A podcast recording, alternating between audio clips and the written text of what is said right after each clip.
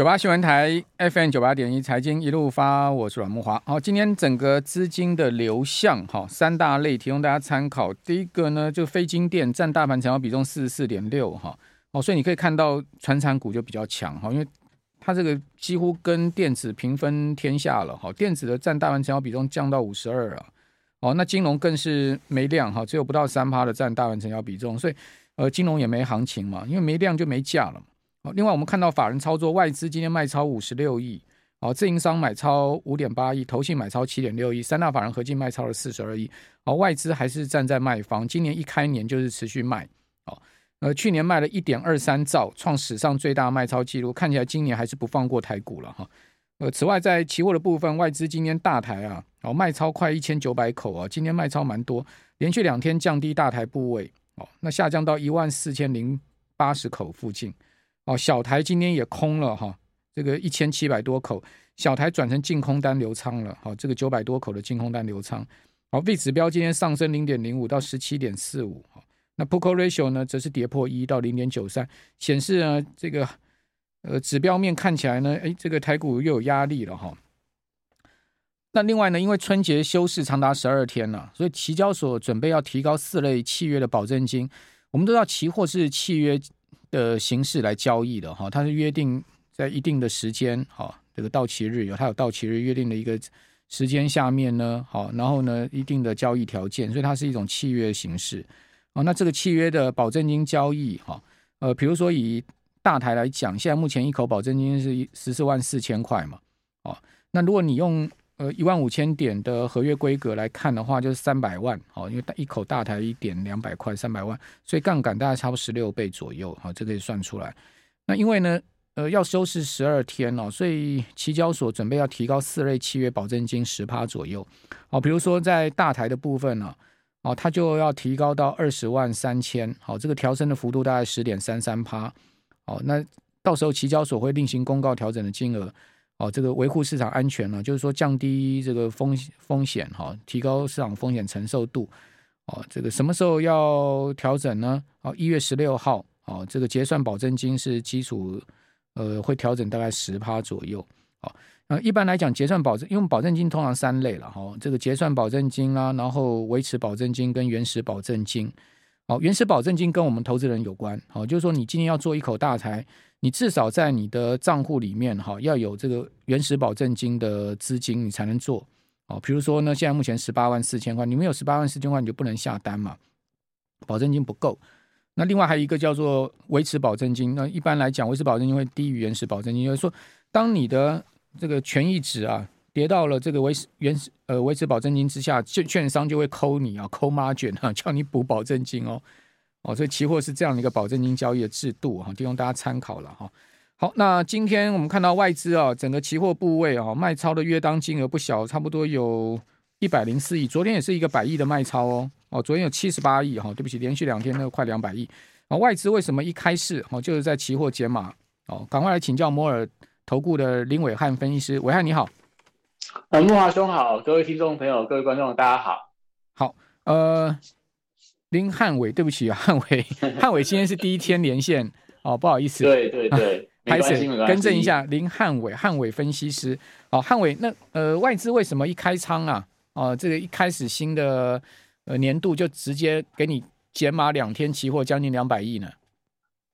呃，我觉得两个原因啊，第一个在于说，因为外资毕竟它还是休了长假回来，那长假回来期间，你可以发现到美股在。呃，十二月三十号的封关到元旦的一个新春开红盘，美股是连续两天的一个收跌，所以外资因为他们根据了国际股市的状况，美国股市在费半、在纳达克指数都来到波段的低点，我觉得他就会顺势去调节一些大型的科技全指股，所以这时候他在卖台积电、卖红海、卖联发科的同时，我觉得顺势会做一些期货多单的减码。那另外一个原因，可能大家就要稍微去留意到，其实一般来讲，像刚刚我们慕驊兄所提到的。因为在这一次的春节期间是有十二天的一个交易日是暂停交易的，所以理论上因为这么长的时间，呃，有些期货市场应该会有一些所谓避险的空单的一个呃布局，因为担心国际股市的状况。那在期货上应该要表现出来，就是说，哎，逆价差会越来越大。那这一点我们从这个十二月份的下旬都可以发现到。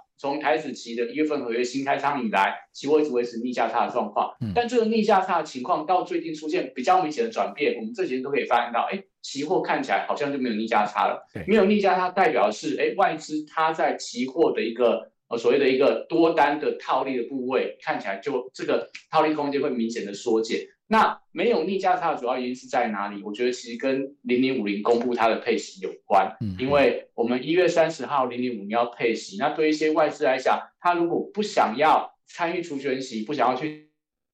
缴那个二十帕的所得税的话，他就会同时去卖出零零五零，同时去买进期货来做一些避险的动作。所以这些我觉得在外资目前有一些套利的多单，有一些避险的呃空单，跟所谓零零五零的除权息的呃状况。会让整个投资人在外资期货现货判断上面，我觉得是难度比较高的。好，那外外资为什么不想要去参加除夕呢？零零五零，呃，因为他们有所谓税率的问题啦，哦、就是说你一样是这个。持有期货，到时候其实你不用有所谓的一个领到股息要去缴所谓的所得税。那如果说你持有零零五零，它甚至配二点五块，所以如果外资真的手上部位零零五很大的话，其实对他们来讲，这个缴税部分我觉得也是一个不小的负担。所以我觉得外资在所谓的一个过去这种台积电除息呀，或者说这个国泰金等等除息之前，都会透过股票期货，透过期货去做一些所谓的合法避税的动作。我觉得看起来在。这次除息之前也看到这样的一个现象，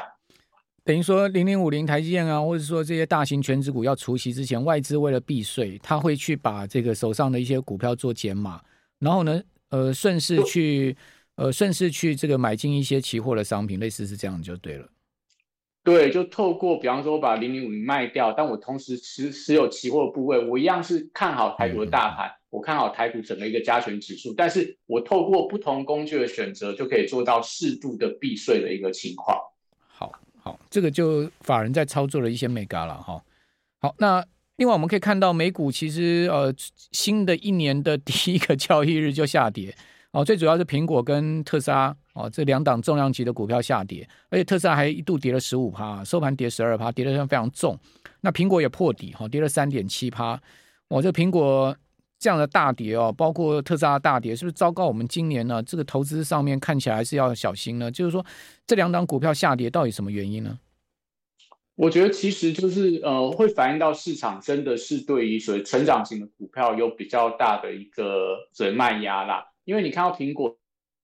我这这么稳健的公司，但是它的一个市值已经正式跌破两兆的美元，那但也反映到就是说，苹果它现阶段面临到很严重的，就是中国的疫情导致它的一个订单的递延，那递延久了之后，很多人原本。等苹果手机现在就不等了，我直接等 iPhone 十五。所以这样状况其实让整个华尔街不断对苹果有一些降频的动作。所以我觉得在这样情况里面，代表说，当全球最优质的龙头型的科技公司股价在破底的时候，你也可以发现到台股最近在整个一个科技股、半导体类股、瓶盖股的表现，我觉得都被苹果所拖累下来。那但这个现象，我觉得可能都要等到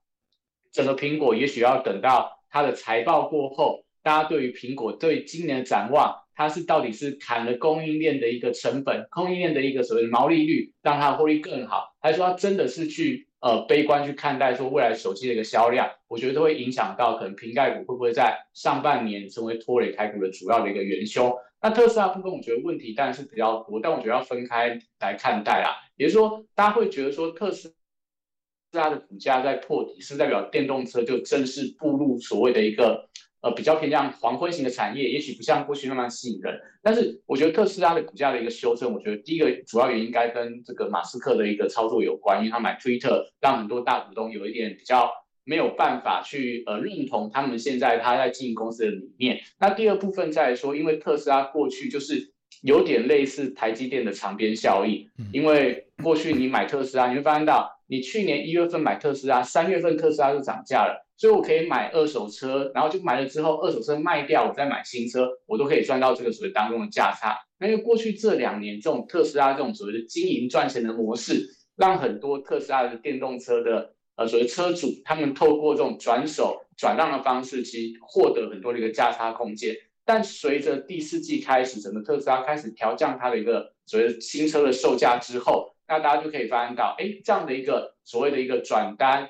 获利的模式开始被打断，那很多原本我买二手车的人，我是为了要订新车我才买的，那现在发现到，哎，我新车可以更便宜，我二手车就不买了，所以形成一个所谓长边的反向的效应，造成说特斯拉你可以看到它的一个产量还是创新高，但交付量就不如市场的预期，我觉得都反映到，哎，可能大家原本对特斯拉有这种，除了它是一个很潮的电动车，你另外买特斯拉还可以赚到当中的价差，但我觉得这样的一个。反向的一个操作出来之后，就导致到特斯拉好像最近看到都是坏消息，股价持续呈现破底，而且特斯拉本身现在是在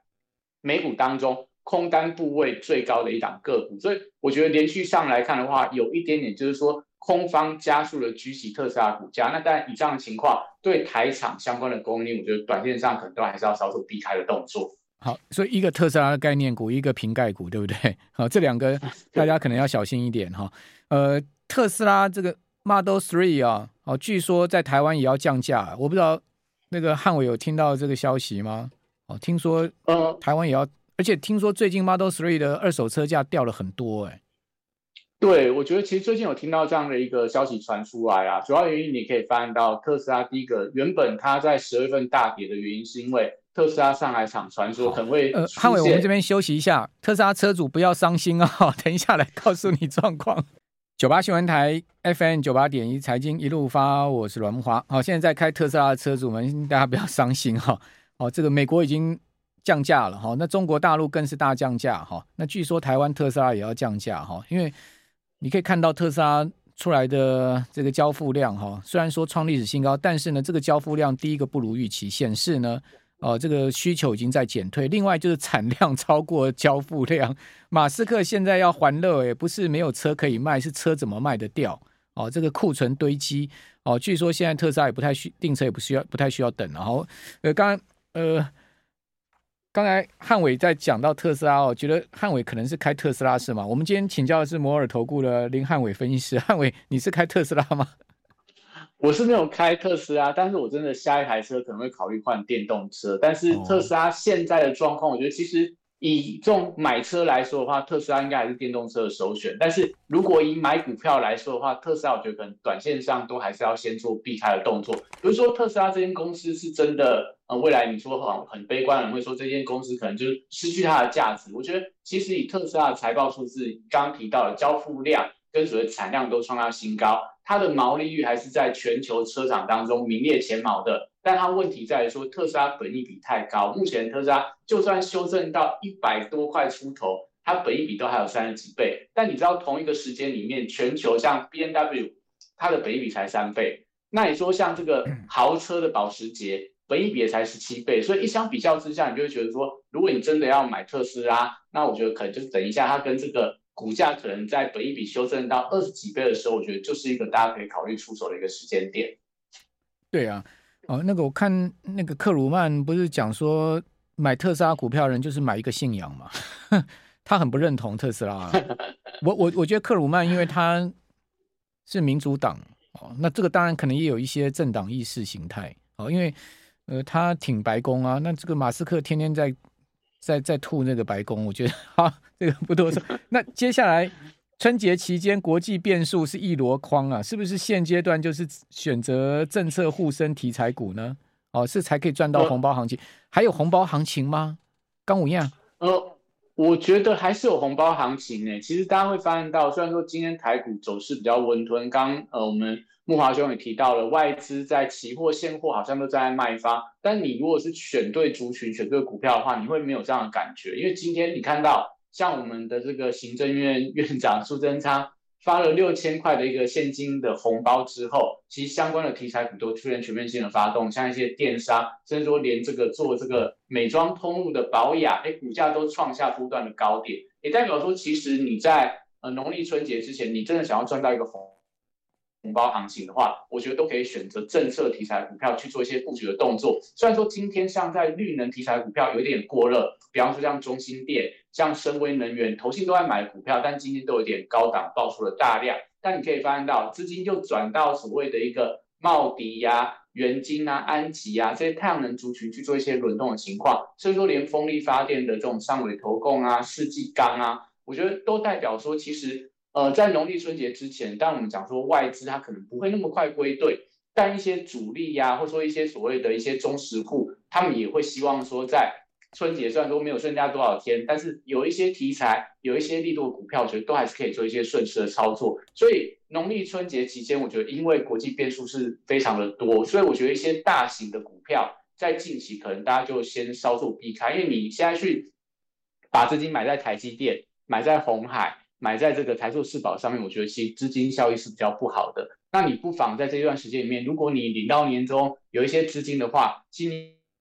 你短线上可以顺着政策题材去做一些顺势的操作。像刚刚提到的，如果说政府接下来要刺激内需、刺激经济、刺激观光，甚至说你在农历春节期间可能大家会出门啊，那可能高速公路会塞车啊，像在南人股的部分就做这种高速公路休息站相关的股票，这些股票表现也很强，代表说其实在整个市场的资金，一些聪明的钱。都跟随着说，接下来可能旺季的题材、政策的题材，我觉得都有一些布局的买盘。哦，我们谢谢 Eason 对我们节目的抖内啊，说阮大哥节目让我去年小赚钱啊，哇，这个去年能赚钱不不容易啊啊，不是我啦，是你很厉害，谢谢你的抖内。哦，那这个谈到内需概念哈，那为什么今天六千块说要发，结果我们可以看到？呃，像是这些观光啊，这些股票反而没有行情呢，或者说饭店这些没有太明显的行情在动了，是因为前波涨多了吗？呃，我觉得涨多是有比较大的一个关键。那再就是说，因为前波在涨的一些饭店，可能都是五星级呀，就是不是真的五星级，是真的五星级比较高贵的饭店。嗯、所以你发现到，你现在饭店这种满房状况，你说真的六千块洒下去，但是你假日去订金华、订云品。订这个老爷饭店，你会发现到还是订不到啊，所以你反而就是说，你看到资金是往一些可能比较民生必须消费的，像网家，像这个富邦美，就是说你电视购物一定会用到的东西，你可能不需要一笔花了六千块，但我可以分成一千块一千块买六笔啊，所以这个时候我觉得这种所谓比较零售类的一些所谓政策题材受惠股票，应该是有机会受惠的。所以说今天有一些餐饮族群，我觉得有一些发动的机会，就是说六千块真的不多啦，所以大家。再买一些内需消费的股票的话，还是要考虑到它的客单价。如果太高的话，可能就没有办法直接受惠到这样的一个所谓现金的一个题材。好，六六六千块确实不多啊。刚刚 Eason 讲说，去年小赚是赚一台凯宴的，对一审来讲，六千块真的不多。好，那呃，现在我们看到这个一月十二号，台积电要举行法说会啊，预期怎么样了？这个现在目前市场气氛看起来。半导体好像不是太好哎，哦，不过那 IP 股又很强，你可以看到世芯 KY 啦，好像是创意又很强。呃，我觉得啦，第一个台积电法说的部分，有一派的法人说法会希望说，这一次台积会能够一次把利空都说出来，因为现阶段我觉得很多的法人其实都还是比较乐观去看待台积电今年的发展，不管说它的一个所谓的美国厂的进度啊，一些所谓三纳米、二纳米、一纳米的进程，其实很多法人还是比较认同的。但是你会发现到全球的主要半导体市况都不好，所以我觉得有一派的法人，甚至有一派分析师在期待说，哎，最好台积电在第一季把所有的利空一次讲完，那可能它的股价就有机会在第一季先落底，反而在下半年带动台股能够往上出现像样的 V 型反转。但如果说台积电就像之前陆行之所说的，它都还是给你非常多的好消息，给你非常多的愿景，我觉得其实对于股价上来讲，虽然公司我们认同它还是好公司。但对股价操作上来看，哦，就就不是这么样的一个好的情况，因为就变成说，他可能这一次法说会跟你讲一些利空，跟你讲一些利多，所以你没有办法知道说我到底这时候还应不应该持续抱股台积电，所以你不如干脆就是一次利空给他宣泄完毕。那我觉得台积电大家就会等待说，如果台积电因为法说会利空再出现了一个比较明显的补跌的时候，那我们的八爷也应该会。趁着台积电遇到利空的时候，顺势去做一个出手的动作。所以台积电法说会，我觉得不管它是讲利多或利空，但会影响到，哎，可能在农历春节之前，台股到底有没有指数拉高的一个红红红红高红包的封关行情的一个情况。好，我我看台积电是无力拉抬了。我自己个人觉得，八爷爷已经亏，台积电已经亏钱了嘛。哦，他最近也是。流年不利哈，你可以看到苹果也大跌，但对八爷来讲打击也蛮大的哈。不过他基本上他长期持有这还好了哦。那台积电他买了四十几亿美金哦，那台积电后面我看也应该也他也不会再加码了哦，就一次买进了哦，当然应该也不会减码哦。不过最近那个呃外电是讲说，如果巴菲特减码台积电的话，对台积电来讲恐怕会是一个大利空哦。我不晓得呃汉伟赞不赞成这样的一个看法？